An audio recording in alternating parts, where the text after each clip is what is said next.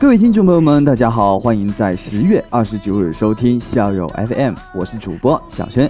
喜欢收听我们节目的听众朋友们，可以在电台上方订阅关注我们，也可以下载荔枝 APP 关注 FM 六八八幺四零，我们每天都会更新节目分享。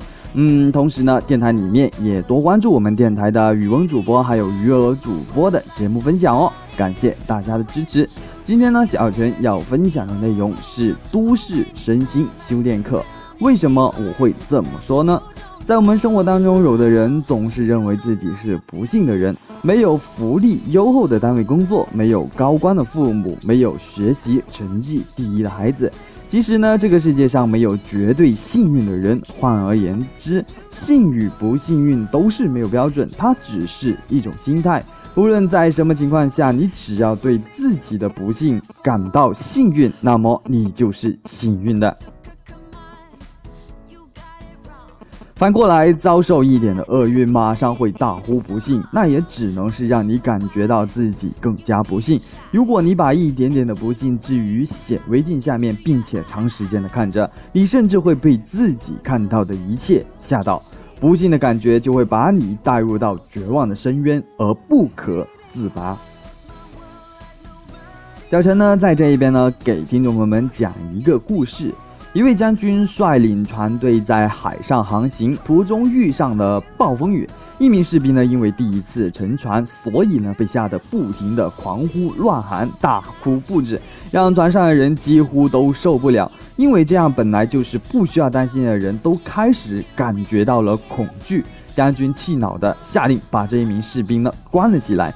这时，将军身旁的一位教官这样说：“不要关了他，让我来处理。我想我可以马上让他安静下来。”教官马上命令水手将那位士兵绑了起来，丢入海中。那个可怜的家伙一被丢下海上呢，立即会手舞乱舞，狂呼救命。过了几分钟，教官才叫人把他拉上船来。回到船之后呢，说也奇怪，刚才呢歇斯底里的大喊救命的士兵，开始静静的在船舱的一角，并且一点声音也没有。将军好奇地问这位教官：“何以会这样子呢？”教官说，在这种情况下变得更加恶劣之前，人们难以体会到自身是多么的幸运。显然，这位教官呢是一位高明的逻辑学家，在他手中，幸运就像球拍，不幸则是球。一个幸运的球拍才能将不幸的球狠狠地打出去。这种逻辑呢，又像大海当中一个落难的人，海难上不幸的是。但怀中有救生圈，却能让他感觉到自己是多么的幸运。至于飘到哪里，甚至是飘多久，都不是问题，因为幸运永远都在他怀中，他不会因为方位、距离的变化而失去救生圈。所以呢，即使遭遇到海难，他也并不认为自己是不幸的。怀中的救生圈让他相信自己一定能获救。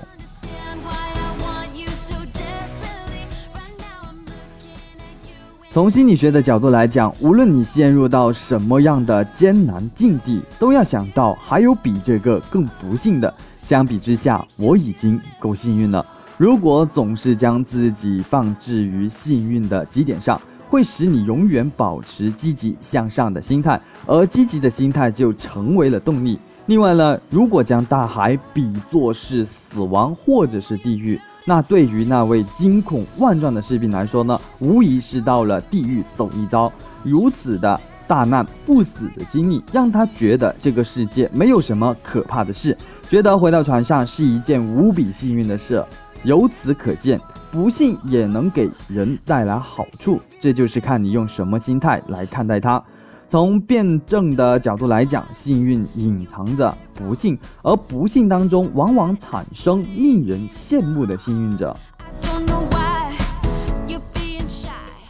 道理非常简单，过多幸运只会让一个人意志逐渐薄弱，根本经不起不幸的打击。一旦遭遇到波折，只能是怨天尤人。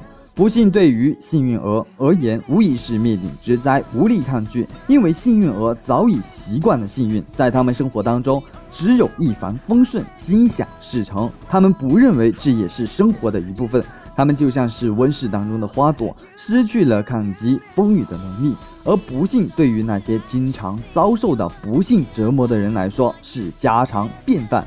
常吃这一种不幸饭的人，意志品质都是超强的。他们清楚的知道，人生不可能都是风调雨顺，幸运只是偶尔光临。幸运是有限的，不幸却是无限的。一个过早透支了幸运的人，剩下的无疑是更多的不幸。这其中自有它的道理，因为你几乎经不起不幸的打击。一旦被击倒，这一种没经历过不幸的魔鬼训练营调教出来的人，很难再爬起。如此一来，更多的不幸就会劈头盖脸的砸了下来。有时候，甚至别人看来你不过是一个小小的坎沟，也会成为你生活当中难以逾越的高山。失败的不幸像多米诺骨牌，一旦倒下便不可收拾；成功的幸运却像是流星陨石，轻易落不到你的脚下。一个聪明的人、有远见的人，一定会懂得如何正确对待幸运和不幸运。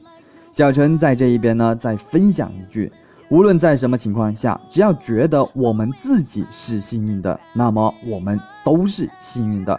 好了，今天分享内容就到这里了。喜欢收听我们节目的听众朋友们，可以下载荔枝 APP，在搜索区搜索 FM 六八八幺四零，我是小陈。